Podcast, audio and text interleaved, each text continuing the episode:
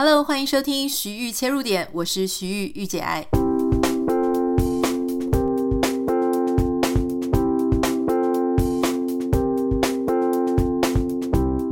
欢迎收听今天的节目。今天很特别，我们邀请到一位沟通专家，是谁呢？这是一位之前有出过一本非常畅销的书，叫做《冰山对话》的作者李崇义老师。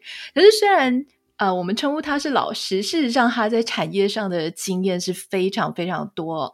他曾经在产业服务二十年，一路从台北、北京、加拿大温哥华，一直到美国矽谷。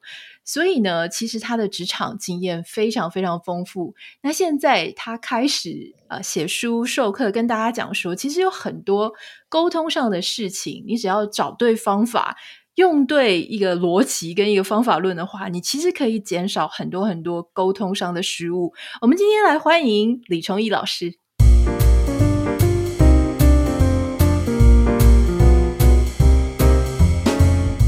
Hello，Anita，大家好，我是李崇义。老师，你这个可不可以跟我们分享一下你的背景？因为大家一定超级好奇的，就是说为什么你在产业服务了二十几年，然后等于是在世界各国很多城市里面，你都啊、呃、任职也就职过。可是为什么会选择要回来，然后推广这个所谓的萨提尔的呃沟通技巧？这个是一路上的心路历程，你怎么样走到这里来？可以简短的跟我们分享一下吗？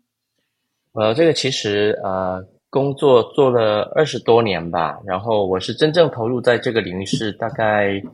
呃，在我四十五岁的时候，四十四、四十五岁的时候，所以那时候我已经工作了二十四五年了，呃，二十四二十几年了。那为什么会投入到这个领域？其实，呃，我不知道那个有没有人听过这本书叫《第二座山》，David Brooks 写的。那有，呃，看过。OK，那应该心境就是这样。很多人到了中年之前，差不多都会处在一个状态，就是我好像。在我的人生经历里头，我想要得到的，我差不多也得到了，也就是我的薪资啦，我的 title 啦，或者是说我想要，就是说物质的欲望，我大概都达到了。可是怎么会？我明明攀登了一座山，好像看起来已经到山峰了，怎么还会这么的焦虑跟彷徨？那这个状态呢？很多时候很多人会说这是中年的危机，也就是我。不断的在担心着，我接下来能够做什么？我还能够再让我自己的人生更加的能够富足，或者是心理能够更加的平稳安这个安稳嘛？那当时我人正好在戏谷工作嘛，所以呃，当我四十几岁的时候，我常常就有一个念头跑出来，很不想做了。即便我在戏谷工作，那个 Anita 在加州大概知道北加的这个。呃，环境就是，虽然大家薪资高，压力很大，那么呃，很多的这个人呢，到了这个年纪，可能会跟我一样，会想着接下来的人生能够做什么。所以我那个时候就在思考，想要离职，可是想要离职，我却又放不下，好像我的工作变成是一是一根鸡肋一样，我。不知道要不要把它放弃了，然后从事另外一个新工作。那当时我的大哥呢，呃，他在台湾，他推广这个萨提尔模式，是他邀请我回台湾跟他一起推广。那其实这里头有几个主要的目的，一个就是，呃，其实我跟家人之间的关系，过去这十几年来都是比较疏离的状态，因为我在海外工作嘛。那这个疏离的状态怎么来的？又必须更多的说到我过去原生家庭跟家人相处的一些情况。那总而言之呢，就是当他邀请我的时候，我其实，在心理的层面，啊、我当然是想跟家人靠近的。可是在，在在另外一个思考的层面，就是我不可能放弃现在的工作，我就这样回到另外一个陌生的领域，重新再来，我怎么能承受得起？所以。是因为这样，我带着这个忐忑不安的心，到了我父亲在我大概四十三岁那一年的时候，他过世了。我回来台湾奔丧，然后我听了我大哥重建的一场演讲，我开始心里面有一个新的启发。这个当然我也写在呃我之前出版的这本书里头。那我的心里面有很大的冲击，那个冲击就是原来我没有办法跨出去这一步，是我对我自己的一种不允许跟不接纳。过去成长的过程里头，我告诉我自己，我要不断的往前冲，我不能够允许我自己失败。那当我不能够允许自己失败的时候，最简单的方式就是我不要跨出去做这一步，那就不会失败了。所以我不要任何的改变，我就不会失败。可是当我意识到我可以失败的时候，我也能够允许自己做得不好的时候，那么我就去做得不好吧，我就放手让我自己能够跨出去，即便这是错的，我就让我自己错吧。当我意识到我可以这么做的时候，我就跨出去了。所以这个就是回到 Anita 刚刚问的，我怎么会从矽谷回来到台湾做这件工作？那是因为我在人生四十几岁的时候遇到了一个瓶颈，啊、呃，心里面有很大的一个障碍。那个障碍其实是影响我的行为、影响我的下一步的这个计划的一个最主要的关卡。嗯，我觉得老师刚刚讲到一点，就是之前我们在节目的其他集数的时候也有谈到，就是说大家可能呃有时候对于成功这个事情，就是。渴望成功，追求成功，然后在一个你觉得大家都很羡慕你的状况下，你会相对好像很有安全感。可是那个安全感是来自于你认为你拥有那个东西，你就是所谓的成功的，或是你就是所谓没有对不起别人的。嗯。可是你是不是真的能够在那里感觉很开心，感觉很充实？好像反而常常就被大家给忘记了。所以很多时候人到了差不多中年，对，就像老师讲的四十几岁的时候，会开始觉得。说我明明就很忧郁、很不准，可是大家都觉得好羡慕我。那我现在到底该怎么办？所以你说，如果要抛开戏骨，因为戏骨真的是一个全世界科技人的一个光环，哈，好像奥运的殿堂的那种感觉。然后你在那里明明就 OK 的，大家都很羡慕你，结果你要回去，我可以想象老师的挣扎是有多大。但是我很想很好奇，就是老师后来学了萨提尔模式，然后现在在推广萨提尔模式，可不可以跟我们的听众分享一下所谓的萨提尔模式，它是在讲什么？它背后的一个理论跟方法论大概是怎么样？OK，说到这个啊，我其实呃上个月很有意思的，正好有一个美国人，一个美国白人来上课，那他会讲中文。呃，他也在熟悉这个中文的语境哈。那我们在上课的时候，大部分还是以中文来沟通。然后他就问了我一个问题，他说：“老师，其实，在还没有上课以前，那因为是他太太帮他报名的，嗯，所以他说他在还没有上课以前，他不知道萨提尔模式是什么，所以他很好奇，怎么我会接触到这个萨提尔模式这个领域？那我问他，你有没有曾经听过这个？”心理学家 Virginia Satir，他说他没有。我说 Virginia Satir，他曾经住在 Palo Alto，她是啊、出生在 Wisconsin 的一个这个女士。那么 Satir 呢是她的夫姓，她是冠的是夫姓，是她第二任丈夫的夫姓。她一开始学的是这个教育，所以她在学校当担任过老师，然后她也担任过社工。那么你知道社工跟一般的这个呃，心理师不太一样的是，社工更关注的是一个人的家庭系统，或者是一个社会的系统，他要看得稍微更广一点，他不会专注在个人的这个身上去打转。所以他从系统观来看，他发现一个人为什么会走到他今天这个这个样的状态，跟他过去的家庭有关，跟他经历过的过程有关，所以他才去钻研。哦，原来他发现，呃，很多人形成现在的这个这个状态呢，跟他的原生家庭，跟他被遭遇过的经验是有关系的。他就开始做起了这个家族治疗。那么一开始他做家族治疗的时候，这个很多的心理学家是不太认可的，不太赞成的。那家族治疗很多人做了，后来其实也蛮多人推广的。那包含不不同的这个呃治疗师来推广。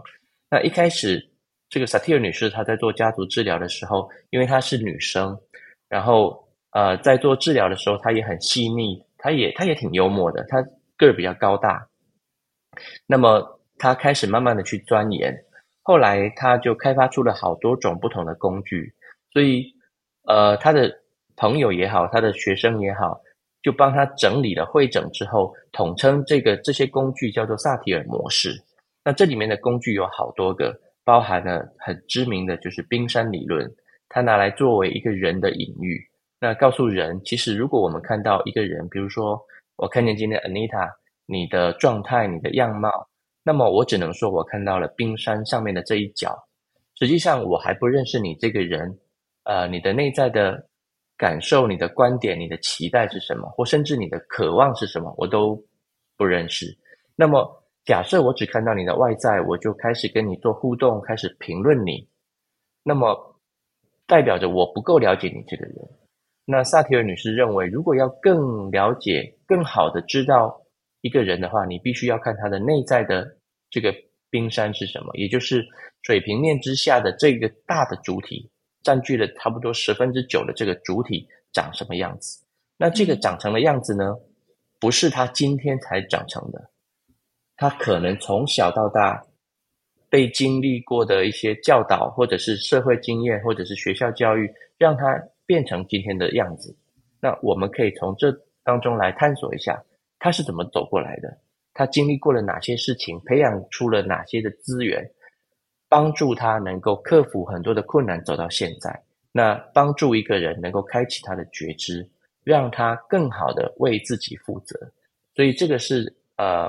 简单的来说，萨提尔模式是根据萨提尔女士这个人开发出来的工具、她的理论、她的信念，围绕着一个人做出来的一个呃这个心理学的方法。我觉得老师刚刚讲的，特别是提到呃萨提尔模式里面的其中一个工具，就是讲到冰山理论嘛。我觉得这个非常有趣，因为我们刚刚老师举的例子是说，哎，我们看一个人，我们只看到他冰山一角。那就例如说，比方说你有一个亲戚，或者你有一个朋友，他每次讲话你都觉得非常尖锐。那你就觉得这人很难相处，他是不是不会说话的艺术啊？可是你看到的可能就只是他讲话很尖锐，事实上有可能他你没有看到那个部分，是说他怎么样养出他对外界就是一定要用这种说话方式来去面对大众，他会比较觉得。呃，舒服或者安心，但同时反向过来，就是我们不只是在观察他人的时候可以用冰山理论，我们在观察我们自己的时候也是，因为我们每个人其实都有一些固定的行为模式嘛，所以常常我们就会觉得说，哎、嗯，我怎么好像一遇到这种，呃，有些人他就特别喜欢爱上花言巧语的对象，他就觉得人家只要一跟他讲好听话，他就立刻马上陷入爱河，这个是他冰山的一角。可是后面为什么他这么容易被这种呃表面的话啊、词语啊、送花啊、殷勤的接送所感动，或许在他的成长过程当中有其他的一些因素导致他会一直重复的在做这件事情嘛？嗯、那所以我，我我我觉得他。简单讲，应该是说，呃，它会让一些没有浮到表面上或水面上的事情，让它慢慢的能够呃揭露，就是让自我能够了解。那你唯有先了解他的问题点，你才有可能去呃跟他共处，或是跟他呃解。解决这个部分的问题，嗯、所以可不可以请老师就是跟我们分享说，因为您的职场经验非常丰富，那家庭也是，我相信一路上走来你也有很多的学习，能不能够跟我们分享一个个案的故事，就是说，呃，怎么样透过这样子的方式，可以帮忙他或是对方可以找到问题的症结点？我觉得刚刚 Anita 说到一个重点了，就是。当我们在做学习的时候，其实第一步是先能够了解自己。如果我连我自己都不了解了，就好比我刚刚说，我原本是想要离开戏谷，能够做一些其他的事情了，但我自己都不了解自己，我也没有办法靠近这样的自己。那么更遑论我要能够为我自己负责。所以过去的我们很多很多时候都会希望外面的人能够做改变，但他们忘了，真正能够改变的是我自己。我能够去连带的让对方让更靠近我一点，啊，这个是我们的目标。好比刚刚 Anita 说到说谈恋爱这件事情，我想到了，呃，曾经有一个伙伴，他说他从以前呢就不喜欢听那些花言巧语的男生，或者是甚至长得帅的男生来靠近他。我就是这一种，啊，但是我老公蛮帅的。好。所以你看哈，为什么是这样？我们在探索了以后，才发现，原来他的爸爸他说他的爸爸是超帅的，然后他的爸爸也很会说话，但但遗憾的是，他的爸爸外遇了，所以他为了要避免重蹈这个覆辙，他不想他的另外一半的对象像他爸爸一样，这个他过去不知道的，没有意识到的，所以他都尽量避免这些帅的，然后花言巧语的，他所谓的花言巧语哈，因为他不想要结交到另外一个他的爸爸的这种样貌。所以他特地要找那些长得没那么好看的、比较朴实的、比较忠厚的啊，这是作为一个反差。所以你要是不了解你的来时路，你根本不明白我怎么会变成这样。就像安妮塔刚刚说，你也不喜欢找帅的，但好巧不巧，你可能又遇到一个帅的。那我不知道，像安妮塔，你的成长过程，你这个想法是怎么来的？我不想找帅的，这个一开始这个观念怎么来的？你知道吗？老师，你是兼差有在算命是不是？就是我觉得你刚刚讲的个案就是我们家的故事，因为我爸爸就非常的帅，呃，写字非常漂亮，嗯、超会甜言蜜语的。然后他，嗯、呃，对，他确实有很多的。呃，情场的一些花边这样子，所以我从小呢，我就这样看着他，我觉得好恐怖。我就一直问我妈妈说：“你那时候找对象，你怎么就这样子被骗了呢？你都不能认真的思考一下吗？”那所以后来我觉得我在面对对象的时候，就是我会特别的喜欢呃 introvert，然后特别的喜欢那种内向、不太善于。讲话的，所以其实我我后来发现，我所有交往的对象都是那种理工背景的，因为理工男就是那种比较务实，然后那那会让我觉得很安心。所以这其实跟老师刚刚讲的是完全几乎是一样的耶。是，其实这个有的时候是无意识的。那当然这是一个例子啦，也就是很多时候我明明看这个，其实这个人对你也没有威胁，或者他花言巧语对我而言，他也不是一种坏处或者是威胁，可是我怎么就想要拒人于千里之外呢？这个是变成是我的下意识的反抗反射动作了，嗯，所以常常有的时候开玩笑说，假设一个妈妈她曾经遇到了一个老公，这个老公呢是呃这个脸上有一颗痣的，但这个老公劈腿了，她就会不断的告诉这个女儿说，你以后不要找那种脸上有一颗痣的，因为这样的人都会劈腿。那女女儿呢，通常会有两种的状态，一个就是听妈妈的话，我尽量避免看。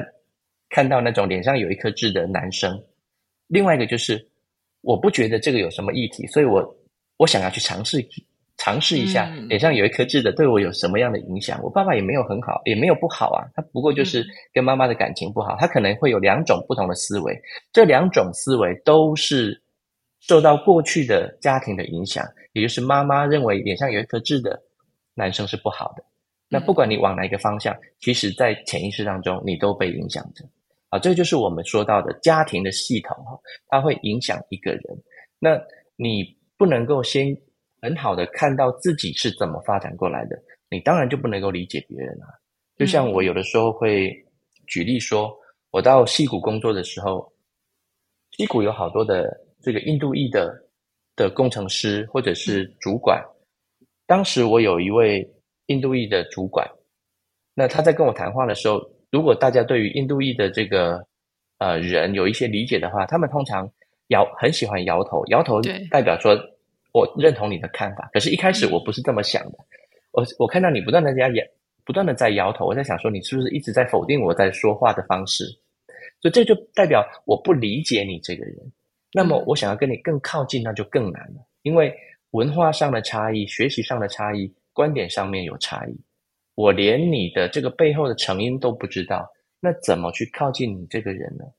所以我能够透过像萨提尔模式去理解一个人的成因，去靠近他，那么我就有机会跟他坐在一起面对问题。像是这个印度裔的主管，他在业务会议上，他数落我，他说我的这个业务，因为当时我刚去，他说我怎么没有把这个业绩能够搞起来。那我当时跟他解释，因为我新来的，所以对于客户还在还在理解，还在认识，所以需要一段时间。但我那个主管他也是有压力的，公司有给他一个很大的压力，必须要达成目标。他听不了我解释，诶，他就直接开门见山的跟我说：“你要是再给你几个月的时间，你的业绩要是搞不好，你就自己准备打包走人吧。”那我相信这个在高压的职场环境底下。呃，都会面临到的一个课题。那我当时其实心里头很不舒服，我认为你没有给我时间空间让我去拓展去发挥，你就直接来给我一个威胁，所以我表面上跟他敷衍虚与委蛇，可是我心里面开始已经产生了抗拒，所以我就兴起了一个念头：那老子不干可以了吗？好，所以如果我能够更好的理解一个人的内在的话，假设我早一点学习，那么我就能够知道，其实我的主管他也是有很大的压力。那么这个压力的来源是公司的，或者是最大的老板给他的压力。那我能够看得到他的这个感受是什么吗？我能够看得到他的看法、观点是什么吗？或者是他的期待是什么吗？如果我都能都能够理解他这样的一个人。他发生了什么事，我就有机会能够跟他靠近一些，我就会能够理解他、同理他。老板，在这个状态底下，你有很大的压力，对吗？老板，你也很希望我们能够达到业绩目标，能够符合这个公司的预期，能够，因为我们是一个上市公司，希望每个季度都有一个好的财报，所以也能够缓解你的压力，对吗？如果我这么谈。我就有机会跟老板坐在一起去看待我们业绩不足的这个事实，那么我就能够争取更多的资源。比如说，我就可以跟他说：“老板，我需要更多的帮助，你可以协助我。比如说，我想要开发哪个客户，你可以跟我一起去拜访这个客户的高层吗？”啊，这个都是一个呃寻求帮助的一个选项。但是如果我跟他连心里面的距离都靠近不了了，这些话我很难说得出来的。因为我内心里面就有一个抗拒，我想要离他远一点。那这个对我的职场一点帮助都没有。嗯、这就是我们在谈，如果萨提尔模式看见一个人的内在冰山，他运用到职场的话，它其实有助于人与人的连接。那么这个连接越强，就代表我们能够坐在一起解决问题的这个力量就越大。可是现在我们常常搞混了这个顺序。我们通常都第一个念头就是想要解决问题，嗯，而不是想要靠近人。我们要把顺序换一下，把它改成是我想要先靠近一个人，而不是解决问题。我们常常就会把“换位思考”这四个字挂在嘴边。你所有去，所以你的主管啊，或者是你自己的一些职场专家，都会告诉你说我们要换位思考。可是换位思考不是只是一个口号而已，就是刚刚老师有提到说，换位思考应该是说。你先靠近这个人，因为老实说，职场百百种，你的主管，这个公司的主管跟下一个公司的主管不一定会一样，所以每个人他所在意的台语叫“美眉嘎嘎”，其实是不同的，嗯、他看的东西是不一样的。那他看的东西又跟他可能从小到大。呃，他的这个整个背景是有关系，或者刚刚提到，像在戏谷，因为你会遇到很多啊，什么印度人呐、啊、北欧的人呐、啊、呃，美国人、墨西哥人，就是也是会有很多这样，哈，亚洲人特别多。嗯，那所以老师，因为因为其实李崇义老师他现在在推出一个萨提尔职场沟通课哦，所以我非常推荐大家。其实如果你在职场上，不管是要向上管理啊、向下管理啊、平行管理啊，这个其实都非常重要。很推荐大家可以上这个课哈。不过，我想请教老师，虽然您推出的是萨提尔职场沟通课，可是事实上，萨提尔理论或者萨提尔模式，它并不是只能用在职场里，对吗？就是说，如果他呃让我们用在家庭关系的经营，或是人际关系的经营上，比方说，很多人就完全没办法跟另外一半的夫家或是娘家相处，就他只要一遇到对方的那种姻亲的场合，他就会整个觉得自己像角落生物一样，就是想要躲在旁边。那所以，嗯、呃，这个这样子的模式运用在家庭，运用在人际，这也是也是用得了的吗？当然，萨提尔模式它本身就是从人来做考量的，所以这个人他不管在哪里，在人际关系上，在职场上，在家庭里头，它都是一体适用的。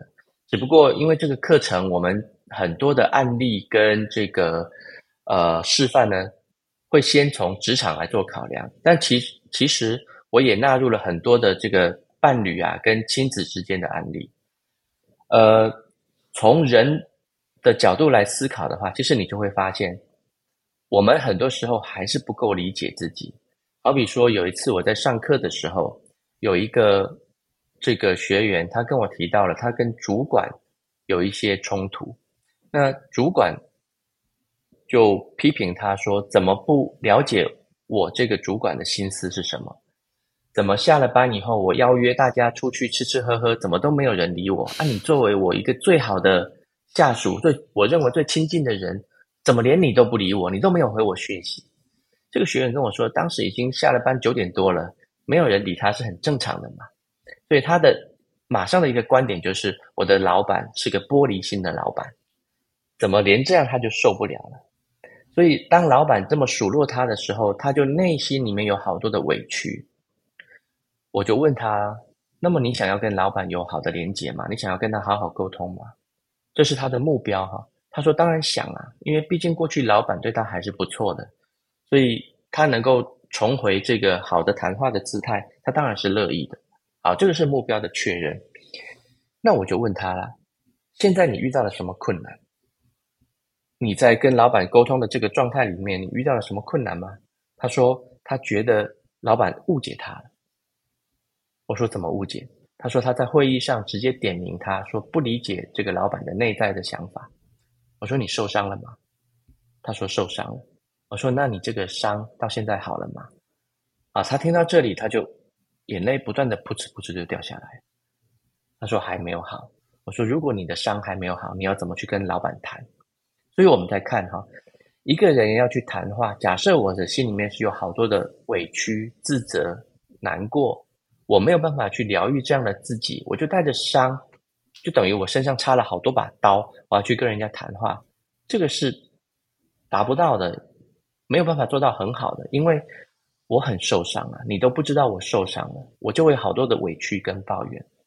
那么在家庭也是一样，我记得好多年前有一个妈妈。六十几岁了，她说她的儿儿子呢，三十岁左右，在戏谷工作。然后他说他为什么会大量的来学习，是因为他的儿子跟他说：“妈，我最近上了一些课程，我知道过去的你对我这么严格，害我变得没有自信。我即便到了矽谷，跟这群这个呃工程界的这个资讯业的这个精英们一块共事。”可是我还是没有自信，都是你害的。谁叫你以前对我这么的严格，这么的严厉？你知道这个妈妈就好受伤，她她说她没有办法跟儿子谈话。我就问她：“你想要跟儿子谈话吗？”她说：“当然想啊，他是他儿子啊，养了他三十几年。”她说：“他过去也没有学习，他也不知道。”我说：“你过去对于教养儿子，你是尽力的人吗？”她说：“应该算吧。”我说：“怎么叫应该算？”我说：“你有给儿子做三餐吗？”你有带着儿子上学吗？你有让儿子吃饱喝足、穿衣服穿够吗？他说：“当然了，都有啊。”我说：“那这不就是尽力的妈妈吗？”他说：“那个不是很正常的吗？这个是我们英文讲说 ‘take it for granted’，这是很理所当然的。”他不觉得这有什么特别。我说：“No。”我说：“这个对我而言，这是很特别的。我妈妈就没这样对我。我妈妈在我很幼年的时候，她就离家了，我就没有得到这样妈妈的照顾啊。你不一样，你有啊。”如果两相比较，你来看这样的妈妈，你会给她什么样的评价呢？她在那里就有意识到他自己是有价值感的。所以我说，当我是有价值感的，我是这么尽心尽力在对于教养上负责的，那么我怎么还要有大量的自责呢？嗯，我们在讲自责是自我的苛责 （self-blaming），自我的内在的苛责，它不是一种自我负责的态度。我们要的是自我负责。不是自我苛责。当一个妈妈内在受到自自责的这个困扰的时候，他能不能够更好的拔出这一把刀，更有力量的去跟儿子谈话，而不是带着这个受伤的这个内在去跟儿子谈话？所以很多时候我看的比较遗憾或可惜的是，呃，有一些做子女的，当然在学习了之后，他们会反过来，像我刚刚说的这个例子，反过来说你。爸爸妈妈过去对我太严格了，都是你们害我变成这样子的。好，这个我只是我说是他们可能学习到一半而已。所谓的学习到一半，他知道他的过往是怎么走过来的，但他还没有学到我怎么去靠近这样的自己，去看见爸爸爸爸爸妈妈过去这样对我，他背后的意图，他背后的渴望是什么？如果你能够更明白爸爸妈妈背后的意图跟渴望，你就会知道。他们也不过就是用了他们自己觉得对的方法在教育我们而已。嗯，他也不明白啊，他也没学习，所以我怎么样能够更好的去看待这样的自己，看待那样的妈妈，那样的爸爸，能够找到我能够为自己负责的一种方法，我就能够更好的去做应对。不管你是在职场上，在家庭里头，一样的，我们要的都是更靠近自己，去接纳这样的自己，然后去连接别人的渴望。这个是每个人都需要的。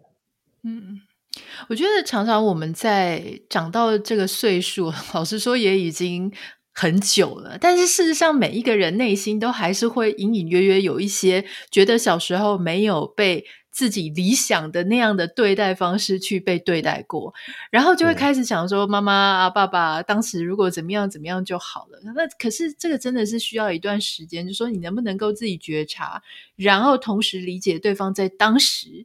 那个时候，他的那个岁数，他的经济条件、教育条件，所有的背景条件，他所能够做出来的选择跟决定，可能也就只有那几种选项而已。那我我想，刚老师提到，呃，就是其中一个方式跟工具理解的工具是所谓的冰山理论。但老师其实在提到萨提尔的时候，也有提到一个英文字叫做 “sage”，好，就是鼠尾草，嗯、或是叫做明智的、睿智的这个字。嗯，那事实上，这个 S A G E，它老师说，其实它是各取一个英文的开头，然后做成了一个这个，嗯、这个算是一个方法吗？还是算是一个步骤呢？呃，都可以这么解释。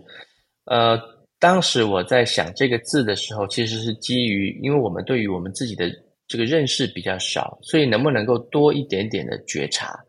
所谓的觉察，就是很多时候我们太视为理所当然了。好比说，呃，在加州过去那个我在加州的时候，很常常去吃不一样的 burger。我喜欢去吃 In and Out 或者是 Happy Burger。嗯，那你通常会去那个 Happy Burger，它有一个这个 slogan，就是它是火烤的 burger。那那个肉片是经过火烤的，那么它散发出来的香味不一样。那过去我们假设是你只是一般的吃客，你就觉得哦，这个好吃，这个很香，你其实不明白它怎么会造成不一样的这个原因，因为我没有更细致的去探索、去观察、去辨识它的内在的这个意涵是什么，它的内部的这个 ingredients 是什么，所以你能够这么细的去看，不是看这个外在的事物啊，我说的是看内在的自己。当我在被主管骂的时候。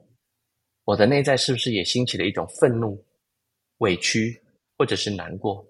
我能够在我做回应之前，我先看到这些感受吗？这个我在情绪的第一个关卡叫做看见情绪，哈，就是 see it，看见这个情绪，看见的这个背后的意思就是能够观察或者是辨识我们的内在的情绪是什么。就好像我咬下那个 Happy Burger 第一口的时候，我发现这个这个肉呢是。往往是烟熏火烤过的，它是长得是不一样的。好，那么我当我看见了以后，我能不能够看见，然后承认它，acknowledge it？我能不能够去承认这个情绪是在我的体内是存在的？过去很多时候我没有办法去更进一步的去确立这个情绪是不是存在的。透过这个步骤承认它，就加强了我的意识，它是在那儿的。第三个步骤。就是这个呃，S A G granted，对，能够允许它存在，那就是从我的意识上代表我是我身体的主人。意识这个情绪不是我的主人，我才是情绪的主人。我有这个权利去允许它在那儿存在，所以我要允许它能够存在，所以是 granted。最后一个是 embrace it，embrace 这个字这个字呢是带有拥抱的意思。那么我要去更好的去拥抱这样的自己，去接纳这个自己，无条件的。我自己是生气的、委屈的、难过的，我能不能够无条件的去靠近这样的自己？好，比方说，假设我是有孩子的，我常常问大家一个问题：如果你的孩子在你的面前犯了错误了，他在这儿有情绪了，他在这儿闹脾气，他是生气的。他会影响你对这个孩子的爱吗？你会愿意靠近他、爱他，并且对他不离不弃吗？绝大多数的父母亲都会回应我，他当然愿意，因为他是爱孩子的，这个对他们而言没有任何的条件。那么，通常我们就会问：如果你愿意这样靠近孩子，无条件的去接纳这样的孩子，那么你对你自己也能这样吗？你也能够无条件的靠近这样的自己吗？就好比我刚刚说的这个六十几岁的妈妈，她的内在有一个感受升起来。他也能够无条件的靠近这样的自己，而不是不断的插自己的刀，自责自己吗？如果你也可以这样的爱自己，散发出一个爱的能量出来，那么你就可以去接纳孩子的各式各样的状态。我也愿意无条件的去靠近孩子，剩下的就只是我怎么去调整自己，为自己负责，为自己去做一些合宜的应对而已。我的内在就不会受到很多的干扰。所以，通过这样的这个方式，S A G E，看见、承认、允许跟接纳，Sage，那么我就可以更好的贴近自己。那么贴近自己、接纳自己，我就会有力量。就好比我一开始说的，当我能够接纳这样的自己，那么我就可以失败了，我就可以犯错了。因为失败犯错会给我造成很大的一个挫折感。我可以有挫折吗？我可以。失落吗？当我允许，我也可以失落；当我接纳，我是能够失落跟挫败的李崇义，我就能够再往前更踏一步啊！我就再试一次就好了。我又失落了，我接纳了，我再来一次，我就会拥有源源不绝的力量，我能够继续往前走。这个是我们要的，为自己负责，不是不断的自我苛责。嗯，老师这样讲让我想到最近，其实我们一直在讨论说很多人的人设崩坏。事实上，不要想说人设只是网红或是公众人物的事，很多人活的是个老百姓，明明就是老百姓，你也没什么偶包，可是大家就还是会给自己很多人设。我是一个温柔的妈妈，嗯、我是一个优雅的女性，我是一个呃不会乱生气、不会讲脏话、不会愤怒。呃，口不择言，或者我是一个不爱八卦的人，可事实上根本活的就不是那个样子。嗯、就是他可能，他可能内心就是有那种想要去八卦人家的欲望，或是内心就是真的很俩公，真的是很想就是狂骂老公一场。可是他全部压下来，只是因为他跟他自己讲说不行，我不能这样。可是老师刚刚刚好讲的就是相反，就是说你不要去压抑你的情绪，你不要用一个人设的框框套在自己身上。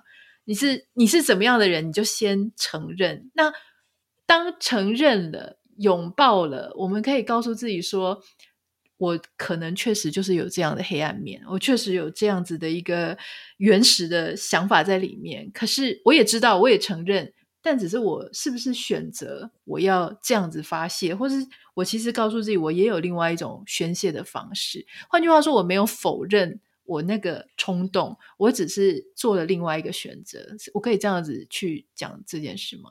是是。呃，其实这个是两个区块，一个是我内在的对自己的苛责，嗯、它不代表说我在外在我就会放弃，我就会这个不坚持。其实恰恰相反，如果我在内在能够允许跟接纳这样的自己，其实我在外在我就会更积极的去面对这样的事情。那就代表我其实是更向上的、更努力的去要去面对这个事情。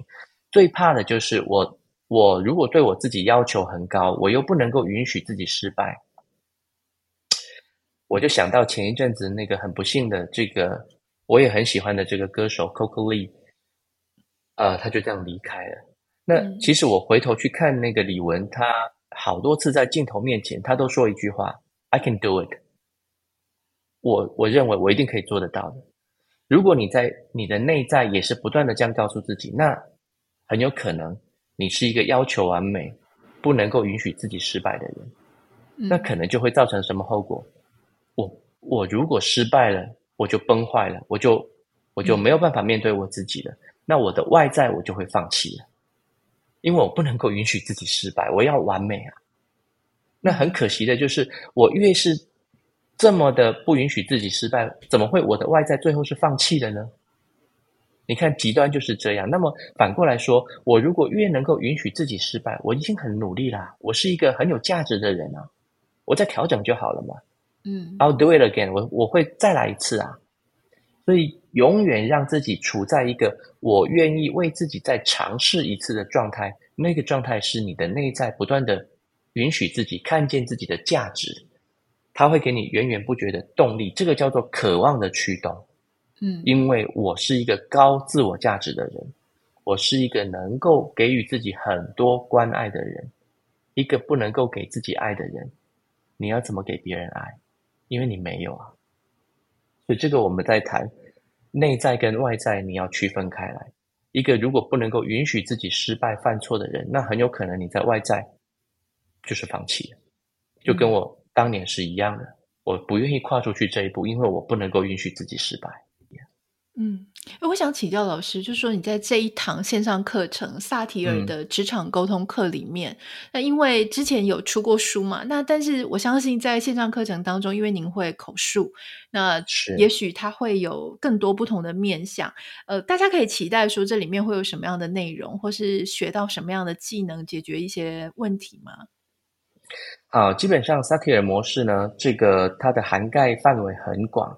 那这里头我会谈几个工具，当然包含这个萨提尔模式，我们在讲冰山的框架，还有这个应对姿态，它怎么来的，还有更多的是一些这个技巧，好比说我怎么在应对的时候，在谈话的时候，可以多一点的运用观察跟这个回溯的这个工具，还有怎么去引导大家去同理对方，去走进对方的黑暗世界里头。啊，那可能会有几个技巧，这是我在书里面比较少谈到的。另外一个就是，呃，就像听众朋友在听我们谈话，大概也能够知道，讲话跟文字是有一个很大的不一样。更加上这个线上课程呢，它是包含声呃包含这个影像的，所以我们会透过很多的字卡，还有就是案例的模拟演练，甚至这个团队也很用心，他找了这个演员，我们来做案例的我案例的模拟。那这里头我会做拆解，告诉大家这个案例里头很多人会踩的地雷是什么？那怎么样去避免掉这些地雷？找一个更好的方法去做应对，有助于我们在职场上或者是在家庭里头，可以跟你的主管或者是你的同事或者是你的下属，或甚至像安妮娜刚刚谈到的跟妈妈的关系，在亲子之间能够有好的应对。那他可以反复的听，可以让有一些人他是习惯。